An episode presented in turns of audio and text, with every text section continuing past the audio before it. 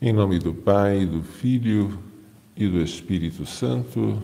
Amém. Hoje vamos falar sobre o cura de Ars, porque estamos iniciando o mês de agosto, mês vocacional. Daqui a pouco vamos celebrar a festa de São João Maria Vianney. Mas vamos começar, como de costume, recitando as três Ave Marias. Ó Maria, fazei o meu coração tão puro quanto o vosso, pelo poder que vos deu Deus Pai. Ave Maria, cheia de graça, o Senhor é convosco, bendita sois vós entre as mulheres, e bendito é o fruto do vosso ventre, Jesus. Santa Maria, Mãe de Deus, rogai por nós, pecadores, agora e na hora da nossa morte. Amém. Pela sabedoria que vos deu o Deus Filho, Ave Maria, cheia de graça, o Senhor é convosco, bendita sois vós entre as mulheres, e bendito é o fruto do vosso ventre, Jesus. Santa Maria, Mãe de Deus, rogai por nós, pecadores, agora e na hora da nossa morte. Amém. Pela misericórdia que vos deu o Espírito Santo. Ave Maria, cheia de graça, o Senhor é convosco, bendita sois vós entre as mulheres, e bendito é o fruto do vosso ventre, Jesus. Santa Maria, Mãe de Deus, rogai por nós, pecadores, agora e na hora da nossa morte. Amém. Em nome do Pai, do Filho e do Espírito Santo. Amém. Bem, o Santo Cura de Ars, declarado padroeiro ou patrono dos párocos, modelo dos sacerdotes, é uma figura paradoxal ele poderia ser o último de todos e sempre se considerou assim. Ele teve uma dificuldade enorme para aprender o necessário é, para se tornar um sacerdote. Nascido na França, ele não aprendeu bem nem o francês, nem o latim que se queria tão, que se exigia para a formação sacerdotal. A sua é, memória era não ajudava as, as, nas, nos seus escritos nem sempre encontramos um primor gramatical, mas apesar de toda essa carência, conta-se que ele foi ordenado mais por compaixão do que por méritos intelectuais. Ele se tornou uma figura tão notável a ponto de, em 2009, lembro-me muito bem, o Papa Bento XVI ter iniciado o ano sacerdotal com esta cartinha aqui, a carta de início do ano sacerdotal, por ocasião do centésimo quinquagésimo aniversário da morte de São João Maria Vianney que morreu em 1859, consumido pelas almas, consumido de amor por elas no confessionário e de amor por Jesus presente na Eucaristia. É bom lembrar algumas coisas. E São João Maria Vianney não tinha grandes dotes de memória, é verdade, não sabia aprender bem o latim e o francês, mas ele se esforçava, não era por falta de esforço. E além disso, ele teve sempre pessoas que o ajudavam, outros padres que o acompanhavam nesse assunto. Inclusive, depois do sacerdócio, ele teve ajuda e ele próprio procurou se instruir com livros na medida em que a sua capacidade o permitia. Mas aquilo que excedia a sua força natural, o Espírito Santo supria. Aí sim, não devemos nunca deixar tudo para o Espírito Santo, sem que a gente faça o que está ao nosso alcance. Mas se a gente, esgotada das forças da natureza, parece que a gente não consegue nada, a gente tem que confiar que Deus fará aquilo que está acima do nosso poder e até vai se servir de instrumentos de argila como nós para fazer maravilhas.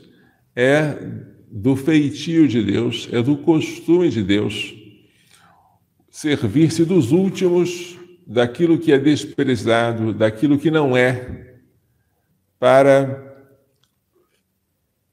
como se diz, humilhar aquilo que é, aquele que é, ou aquele que se gloria.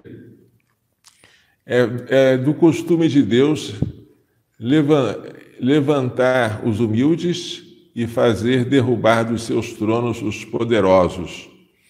Isso que Nossa Senhora disse no Magnífica aplica-se perfeitamente a São João Maria Vianney, que por falta de é, oportunidade começou a estudar bem tarde, teve que interromper os estudos por causa das guerras napoleônicas, teve que se é, refugiar como desertor para não servir ao exército. E depois, quando recomeçou os estudos, fez sempre de maneira muito difícil, muito precária, porque a memória não, não ajudava na sua capacidade de aprendizado. No entanto, ele cultivou sempre, graças a Deus, um extremo amor por Jesus Eucarístico, pelas almas e por Nossa Senhora. E com isso, Deus fez o resto. E quanta coisa restava, não é? Mas ele fez esse resto. O amor a Jesus Eucarístico é demonstrado pela piedade com que ele celebrava a Santa Missa e, pela, e pelo lamento de, de, que, de que existissem sacerdotes que conseguissem celebrar a missa sem se extasiarem com este sacrifício. O amor pelas almas é, de, é, demonstrado pelas penitências austeríssimas que ele fazia, pedindo a conversão do, da sua paróquia de Ars, e também pelo tempo enorme que ele consumia e com o qual ele si próprio se consumia no confessionário para atender as almas que vinham lá como penitentes. O amor a Nossa Senhora é, é, é recordado nas palavras dele, de que Deus, Jesus Cristo, depois de ter se dado todo a nós, deu o que ele possui de mais precioso, a sua mãe, para ser a nossa mãe. A morte dele, em 1859, foi um ano depois das aparições de Lourdes, em 1858, e, e, cinco anos depois da definição do dogma da Imaculada Conceição, 1859. Dogma este que, quando definido, deve ter causado uma alegria muito grande no pároco, que sempre venerou a Maria concebida sem pecado original. Mas, para que eu não fale a esmo e sem ordem sobre um assunto tão importante, que é o padroeiro dos, dos párocos, modelo dos sacerdotes, e que serviu de inspiração para que Bento XVI iniciasse o ano sacerdotal em 2009 até 2010, vamos tentar ler alguma coisa do que disse o Papa Bento XVI nesta sua carta de introdução do ano sacerdotal. Ele traça alguns tra algumas em rápidas pinceladas, algo da biografia deste santo. Vamos ver o que, que ele falava. O cura de Ars era humilíssimo, mas consciente de quanto um padre era um dom imenso para a sua gente, para o seu povo. Um bom pastor, dizia ele, um pastor segundo o coração de Deus, é o maior tesouro que o bom Deus pode oferecer a uma paróquia, dizia ele. E um dos dons mais preciosos da misericórdia divina. Ele falava do sacerdócio como se não conseguisse é, entender a grandeza do dom e do dever confiado a uma criatura humana.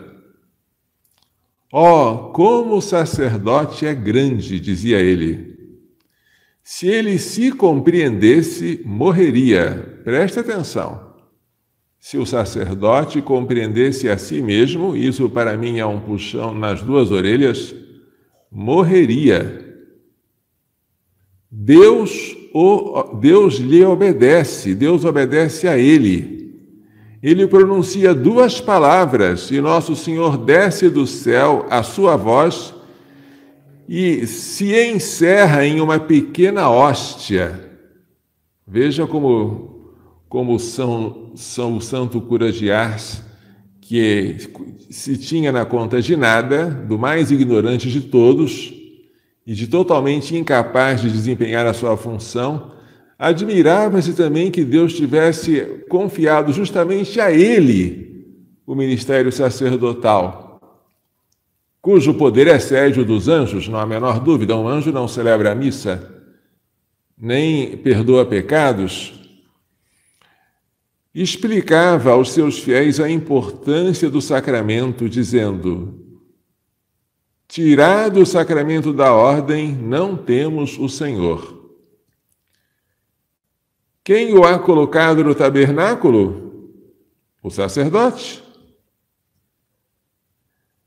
Quem a acolhido na vossa, na vossa alma antes de entrar nela? Antes de entrar na vida, o sacerdote.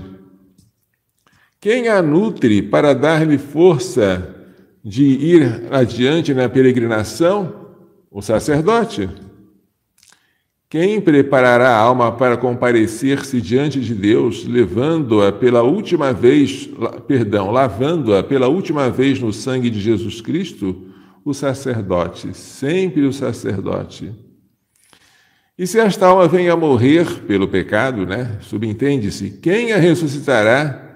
Quem a entregará, a, quem a devolverá a calma e a paz? Ainda o sacerdote. Depois de Deus, o sacerdote é tudo. Que palavras pesadas, hein? Ele próprio não se entenderá bem a não ser no céu. O padre não vai entender quem ele é perfeitamente a não ser no céu. Vocês não, talvez estejam espantados com essas palavras. Imagine eu. Eu me espanto por não me espantar suficientemente. Se, se o São João diz que se o padre conhecesse a si mesmo morreria, por que, que eu não morri? a resposta é óbvia, porque eu não conheço bem a mim mesmo. É? E por que, que eu não conheço bem a mim mesmo? Porque eu não valorizo o dom que eu recebi no sacramento da ordem porque eu não estou à altura dele, claro que eu não estou, nem os anjos estariam, mas eu estou muito abaixo dos anjos. A minha natureza é humana e não angélica. E como é que Deus escolheu justamente os homens para um poder tão excelso e não escolheu os arcanjos, os, os querubins e os serafins?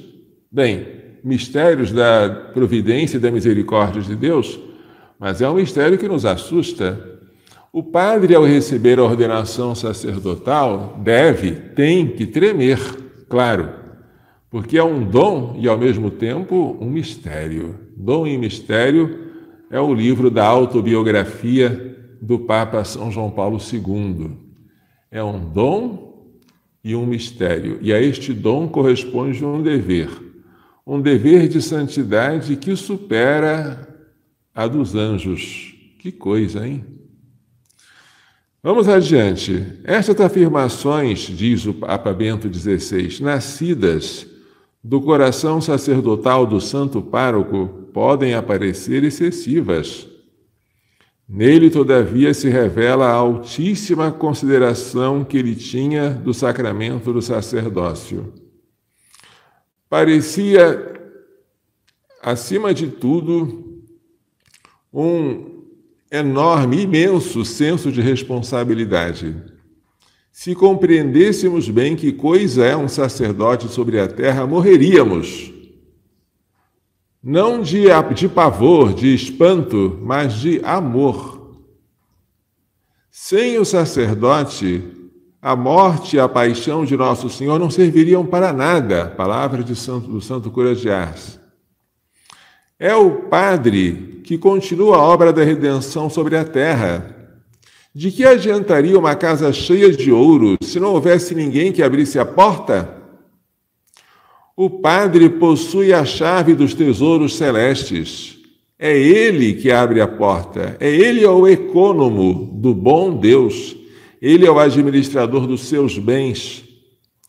As palavras agora são pesadíssimas. Deixai uma paróquia por 20 anos sem padre e elas adorarão os animais. Ai, adorarão os bichos. Um padre não é padre para si, ele é para vós. Pois é. Ele chegou a Ars, uma pequena aldeia de 230 habitantes. É um, é um lugarejo, um povoado minúsculo, 230 habitantes. Advertido do, do, bispo, do bispo, pelo bispo, que te, encontraria uma situação religiosamente precária.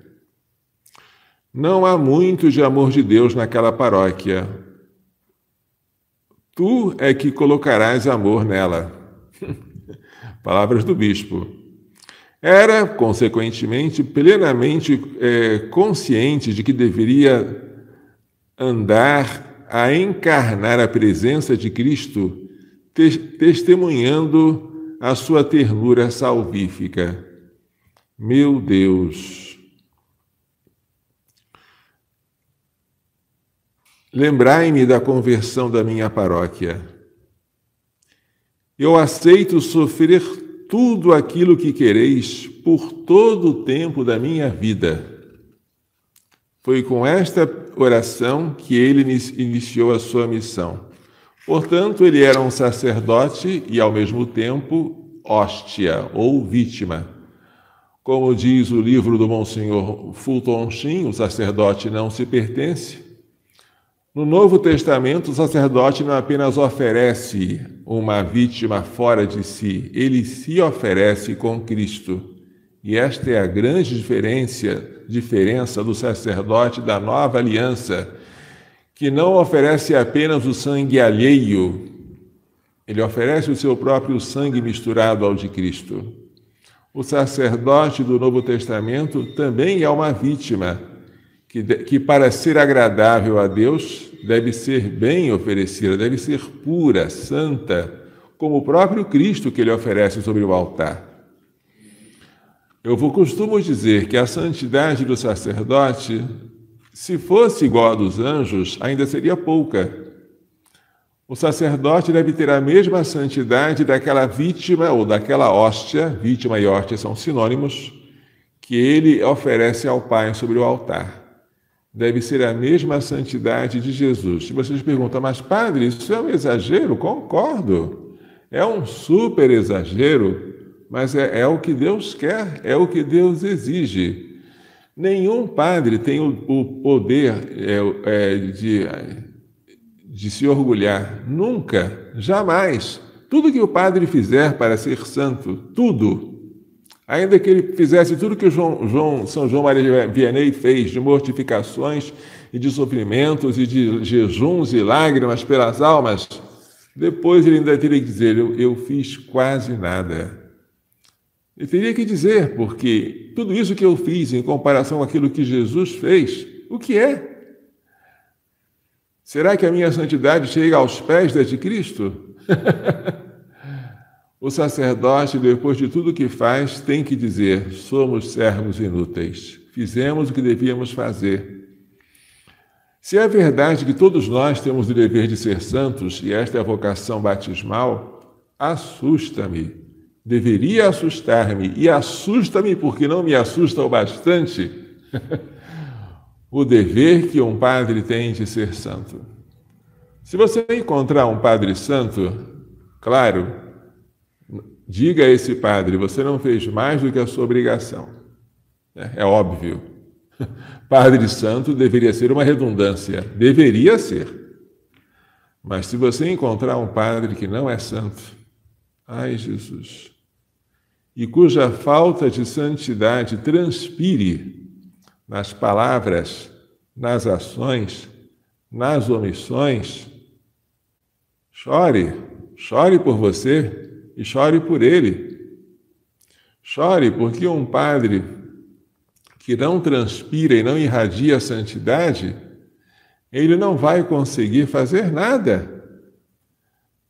O mundo olha muito mais os exemplos do que as palavras e as pregações. E a primeira pregação se faz com a vida.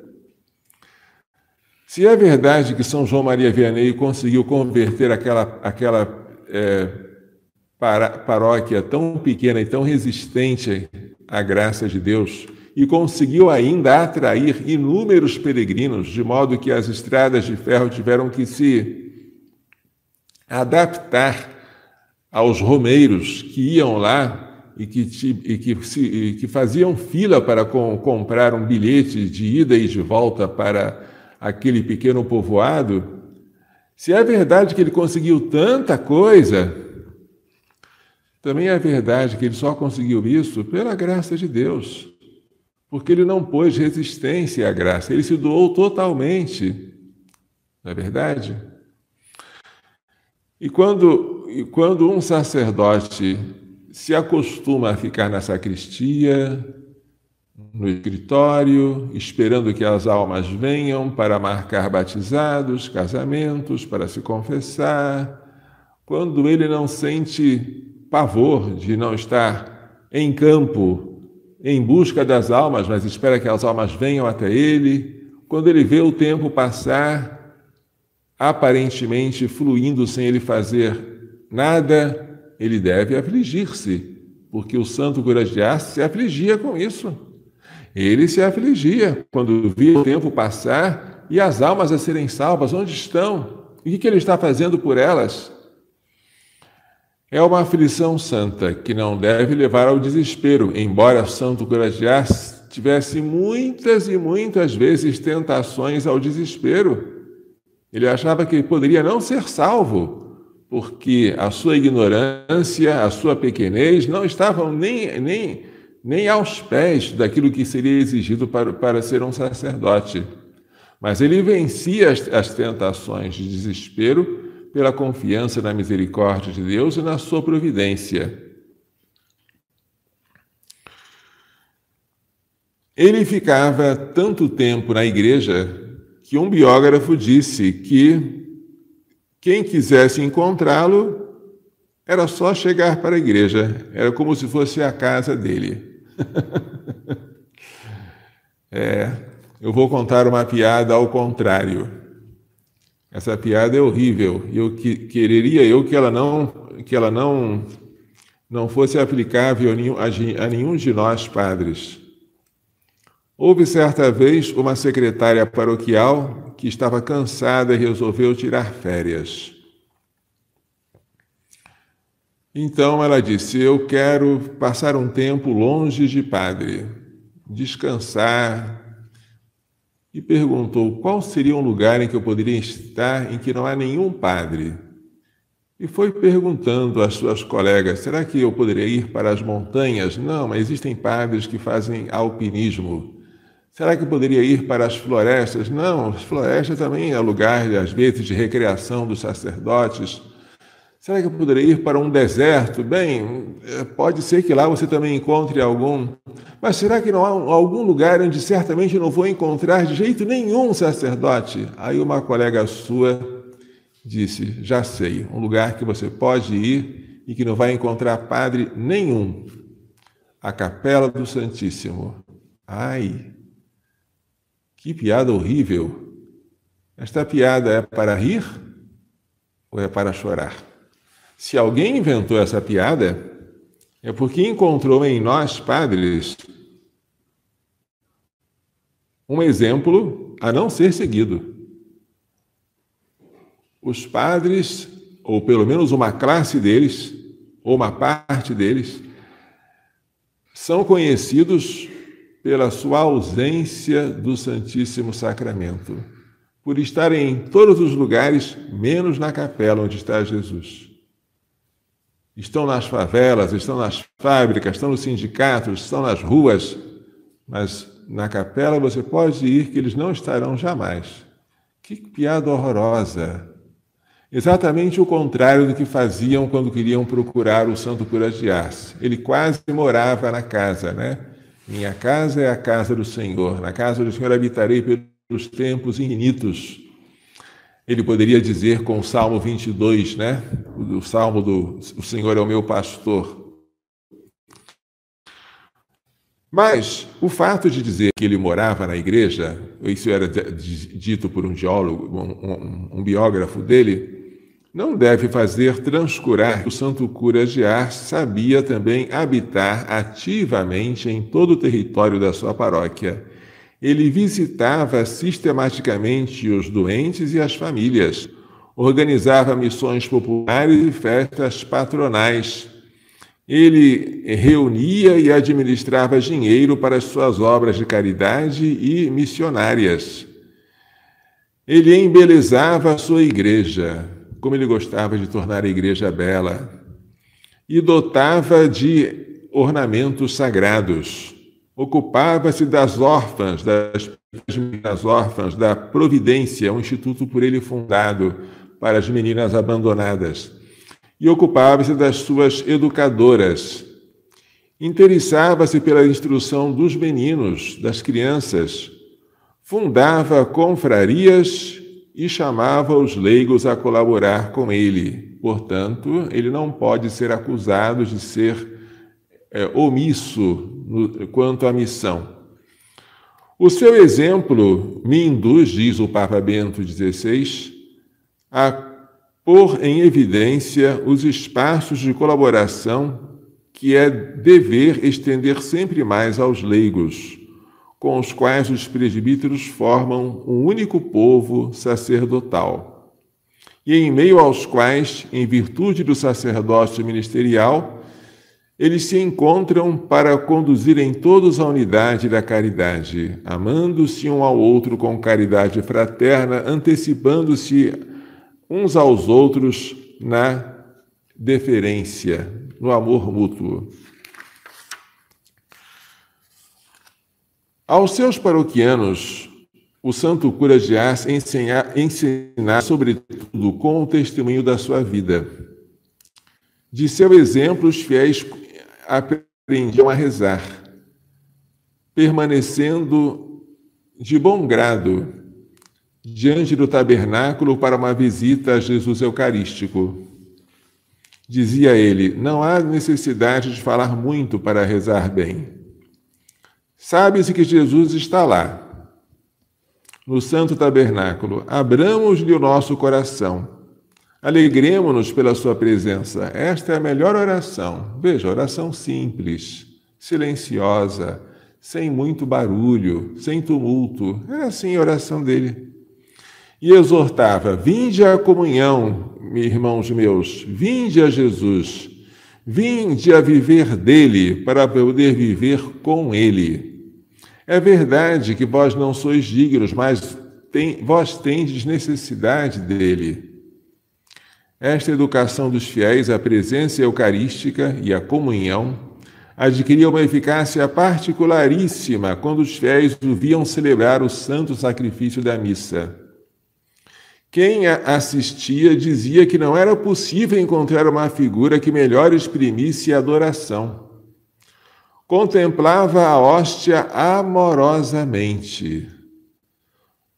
Todas as boas obras reunidas não equivalem ao sacrifício da missa, porque elas são obras dos homens, enquanto a Santa Missa é obra de Deus, dizia ele. Estava convencido de que a missa depend... estava convencido de que da missa dependeria todo o fervor da vida de um padre. A causa do relaxamento do sacerdote é que ele não presta atenção à missa. Meu Deus, como é lamentável um sacerdote que celebra como se fizesse uma coisa ordinária Palavras do Santo Cura de Ars. Nossa, que puxão de orelha, hein? Eu acho que, a, que nós padres ficaríamos com orelha de um elefante depois dessa, de, de, desses sermões aqui. E tinha adquirido o hábito de oferecer, de oferecer sempre, celebrando também o sacrifício da própria vida. Como faz bem um sacerdote quando oferece a si mesmo a Deus em sacrifício todas as manhãs? Todas as manhãs, o sacerdote deve oferecer-se a Deus em sacrifício. Esta identificação pessoal ao sacrifício da cruz o conduzia, com um só movimento interior, do altar ao confessionário. Os sacerdotes não deveriam nunca conformar-se de ver os seus confessionários desertos, vazios, nem limitar-se a constatar que o povo não tem afeição é, em, é, é, sobre, em, em, relação a este sacramento. No tempo do Santo Cura Ars, na França, a confissão não era nem mais fácil, nem mais frequente que nos nossos dias. Era o tempo da Revolução Francesa, pouco depois, não é? Aquele tempo em que houve uma devastação religiosa. Mas ele procurou, de algum modo, com a pregação, com a, com a oração e o conselho persuasivo, fazer eh, redescobrir aos seus paroquianos o significado e a beleza da penitência sacramental, mostrando-a mostrando como uma exigência íntima da presença eucarística.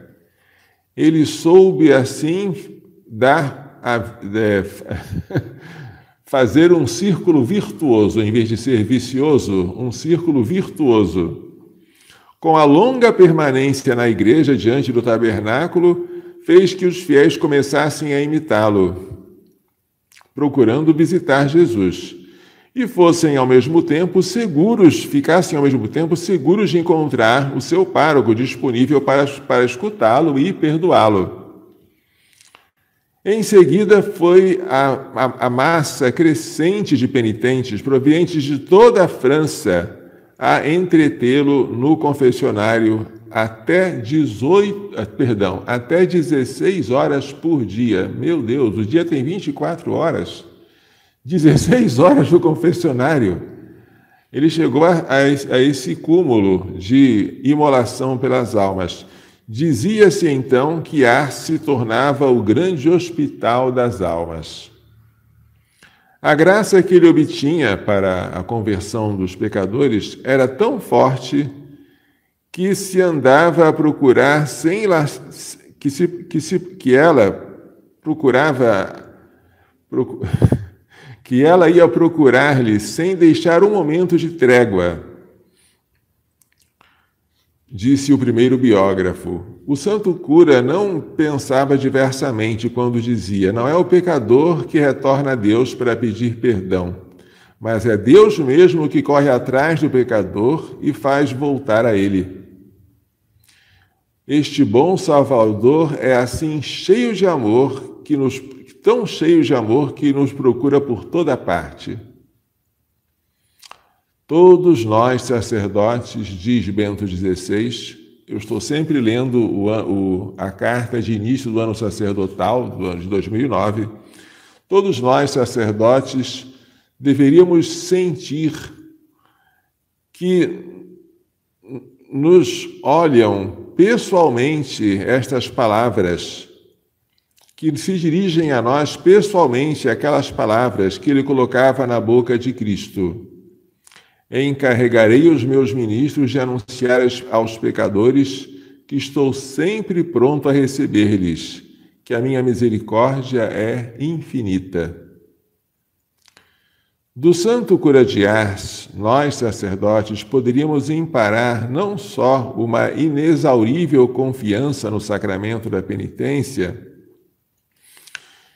que nos estimule a colocá-lo no centro de nossas preocupações pastorais, mas também o método do diálogo de salvação, que, ele, que nele se deve desenvolver. O cura de Ars tinha uma maneira diferente de, de, de se aproximar com cada um dos penitentes.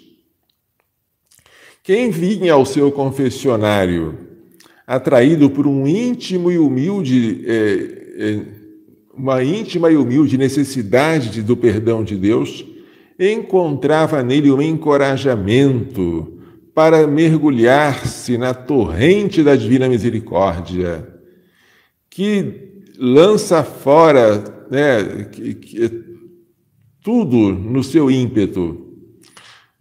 E se alguém estava aflito pelo pensamento da própria fraqueza e inconstância, temeroso das futuras recaídas, o cura lhe revelava o segredo do bom Deus, com uma expressão de tocante beleza. Deus sabe tudo. Antes que, que vós confessasseis, ele já sabe que pecaria. E ainda assim vos perdoa. Como é grande o amor do nosso Deus, que nos estimula. Como é grande o amor do nosso Deus, que o leva até a esquecer voluntariamente o futuro para assim perdoar-nos. Deus sabe que você vai pecar no futuro, mas Ele não quer levar em conta o seu pecado futuro para perdoar você no presente. É assim que ele dizia para tranquilizar as almas que estavam é, fracas e temerosas de novas recaídas. Ao contrário, a quem se acusava de maneira morna, tíbia, quase indiferente, ele oferecia, através de suas lágrimas, uma séria e evidência e, sofrida evidência de quanto esta atitude fosse abominável, confessar-se sem contrição verdadeira. Ele dizia: Choro porque não choras. Choro porque não choras. Se ao menos o Senhor não fosse tão bom, mas Ele é tão bom. É preciso ser bárbaro para comportar-se assim diante de um Pai tão bom. Fazia nascer o arrependimento no coração dos mornos, dos tépidos, dos tíbios, constrangendo-os a ver com os próprios olhos o sofrimento de Deus pelos pecados. Quase encarnado este sofrimento no rosto do sacerdote que ouvia a confissão. A quem, ao contrário, se apresentava já desejoso e capaz de uma profunda vida espiritual, ele a escancarava as profundidades do amor, explicando a indizível beleza de poder viver unido a Deus e na Sua presença. Tudo sob os olhos de Deus, tudo com Deus, tudo para agradar a Deus. Como é belo! E ensinava e, e ensinava a rezar: Meu Deus, dá-me a graça de amar-te tanto quanto é possível que eu te ame. É.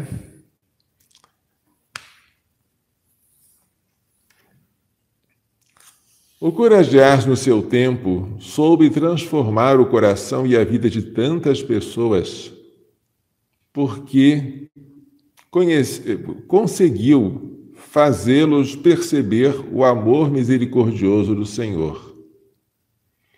Urge também no nosso tempo um anúncio semelhante e, uma e um testemunho semelhante desta verdade de amor. Deus é amor. Com a palavra e com os sacramentos do, do, do seu Jesus, João Maria Vianney sabia edificar o seu povo.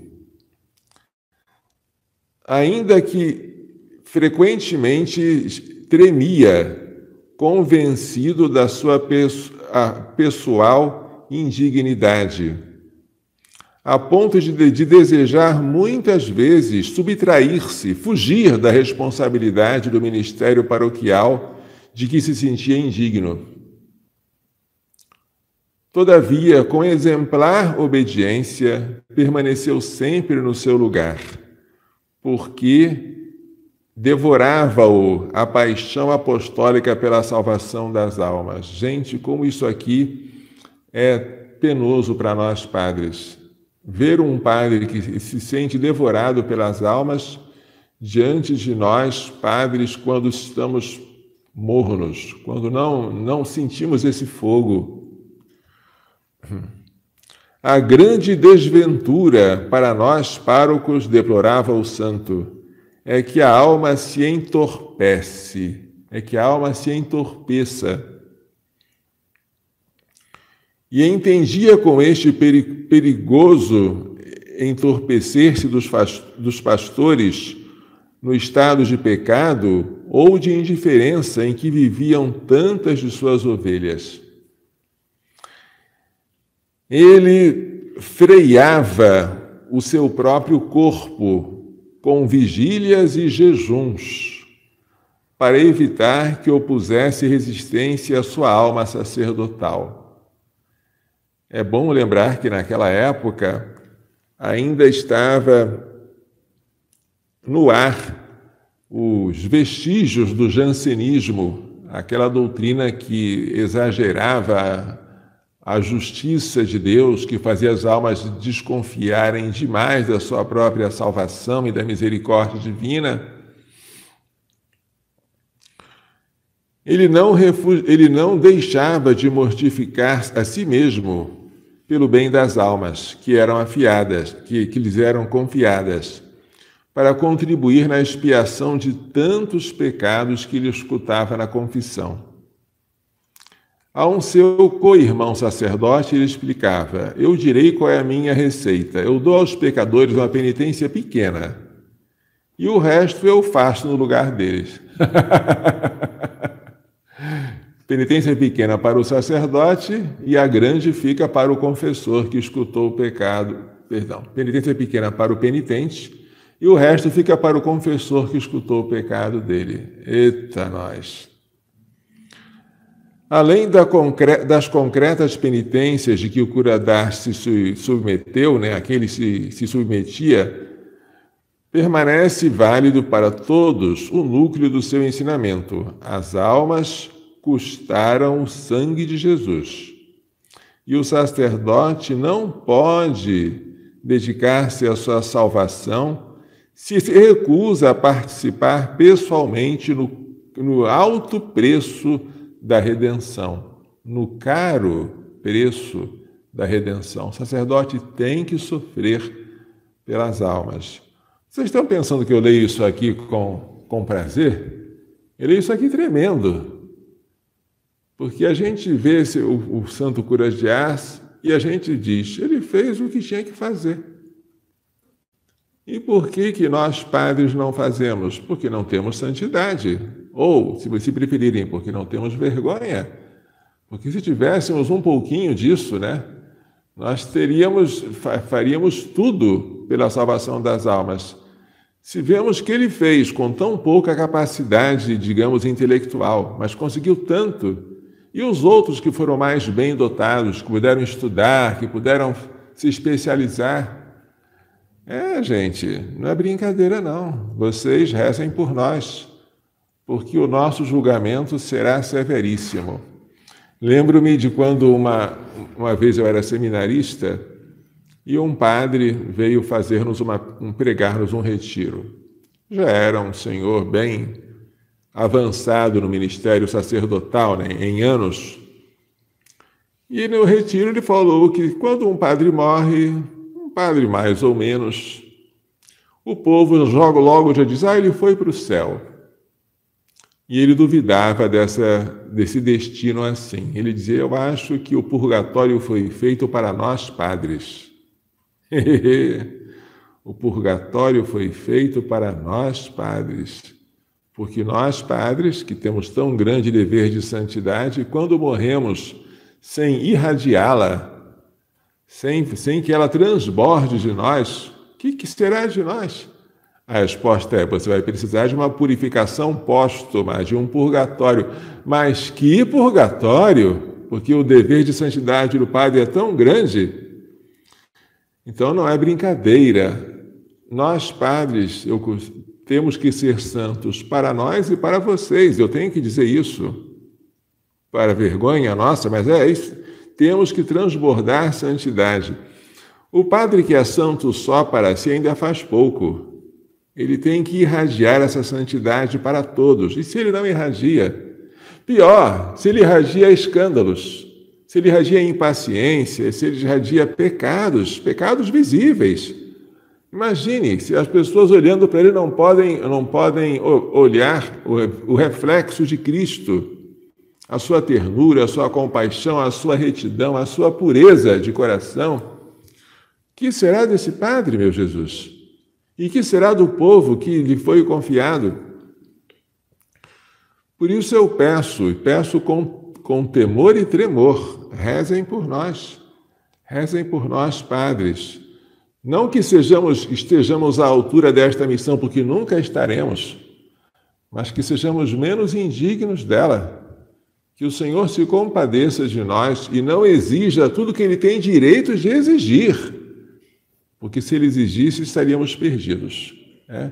E que nós, padres, tenhamos ao menos vergonha suficiente para buscarmos fazer o que, o que Santo Caradas fez, que, aliás, falando baixinho, ele não fez nada demais. Ele fez o que todos nós deveríamos fazer. Vou agora dar uns, uns exemplos práticos. Você está querendo se confessar, certo? Certo. Você encontrou um padre rezando. Nossa, que novidade, um padre rezando. É. Está rezando onde? Está rezando na igreja.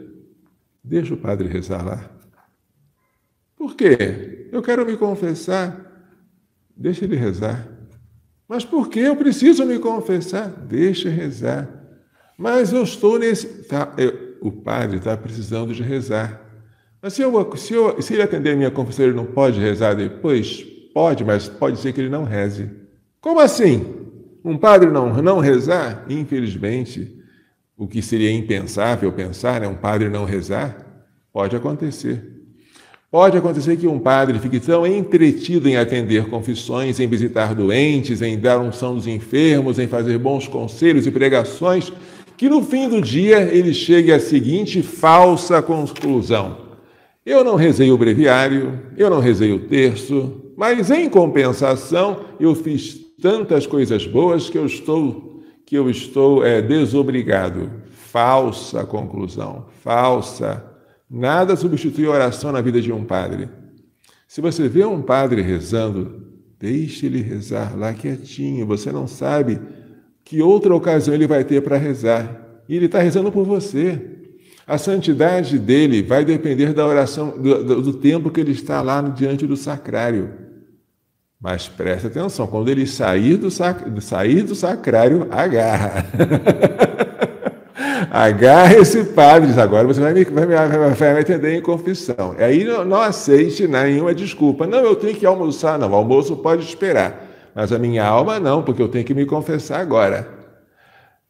Não precisa respeitar nem a refeição do padre, nem o sono, mas respeita a hora que ele está rezando. Um padre que reza é o início de toda a conversão dele próprio e daqueles que lhe foram confiados.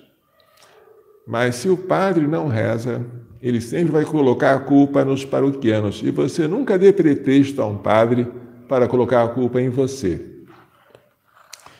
O padre está na fila do confessionário.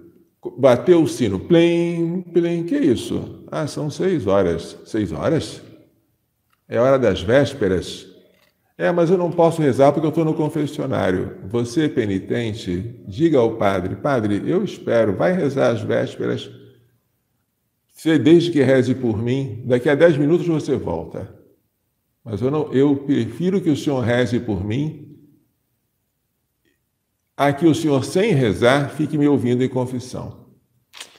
Gente, nem sempre os, nós, padres, temos coragem de fazer isso, deixar o penitente esperando para a gente rezar a oração, que é a oração da igreja, a liturgia das horas. Nem todos os padres têm essa coragem, mas é preciso ter. Porque nada substitui a liturgia das horas, não. A gente tem que saber deixar o fiel esperando, mas Padre, socorro!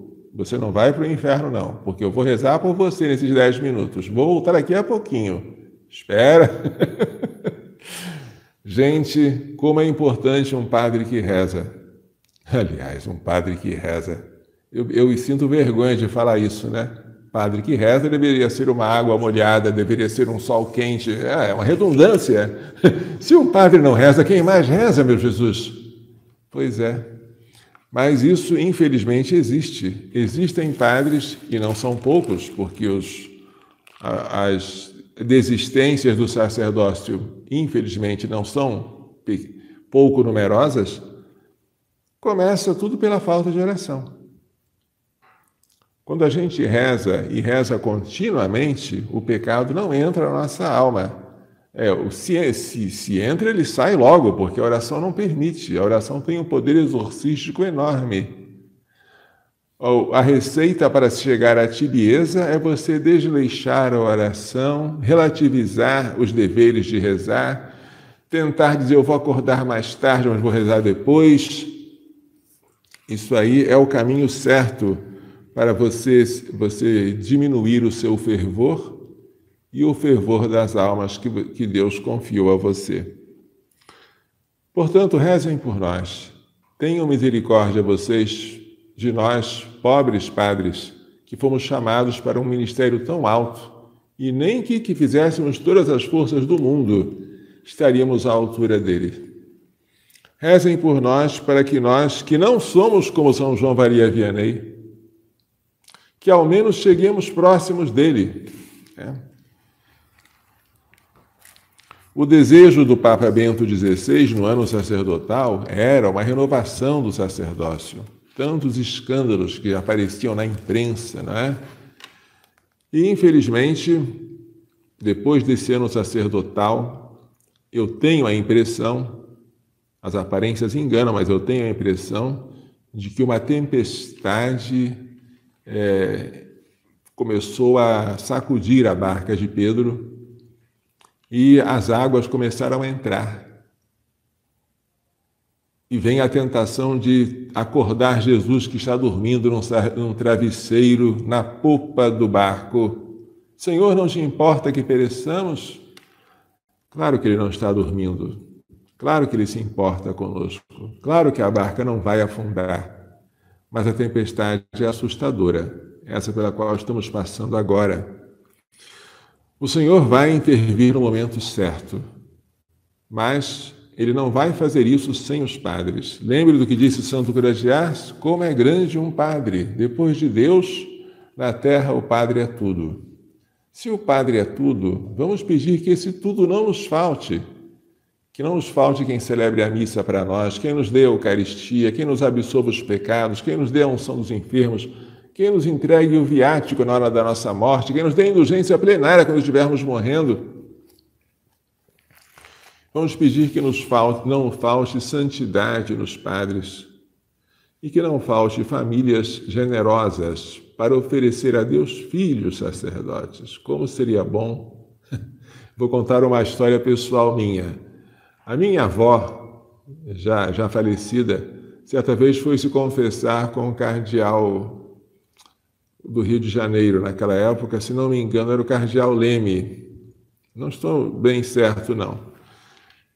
É, e, e, e ele perguntou a ela na confissão qual é o seu maior desejo. E ela disse: ter um filho sacerdote. Minha avó disse isso.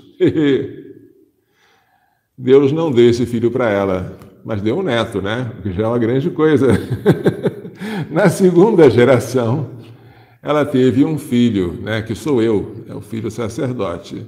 E ela esteve presente na minha ordenação sacerdotal. Eu me lembro da presença dela, do meu avô, e de quanta alegria que ela teve de ver pelo menos um neto, já que não era um filho, mas um neto é um filho duas vezes, não é? Um filho ao quadrado, subindo aos degraus do altar pela primeira vez depois de receber a ordenação das mãos do bispo. Coisa linda! E você já rezou para que haja um, um, um filho sacerdote na sua família? Já rezou para que esta preciosidade aconteça? E para isso, quantos filhos você tem? Dois?